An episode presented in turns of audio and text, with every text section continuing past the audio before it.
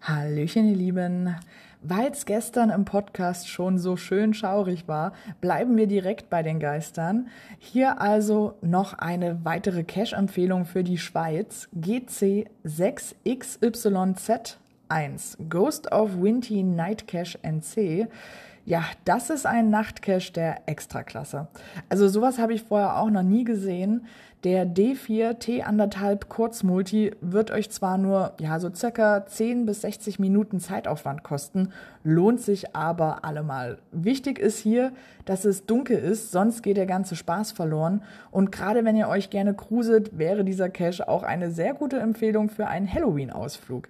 Thematisch passend wäre es auf jeden Fall. Für diesen Nachtcache müsst ihr mindestens zu zweit sein. Ausrüstung benötigt ihr sonst keine weitere.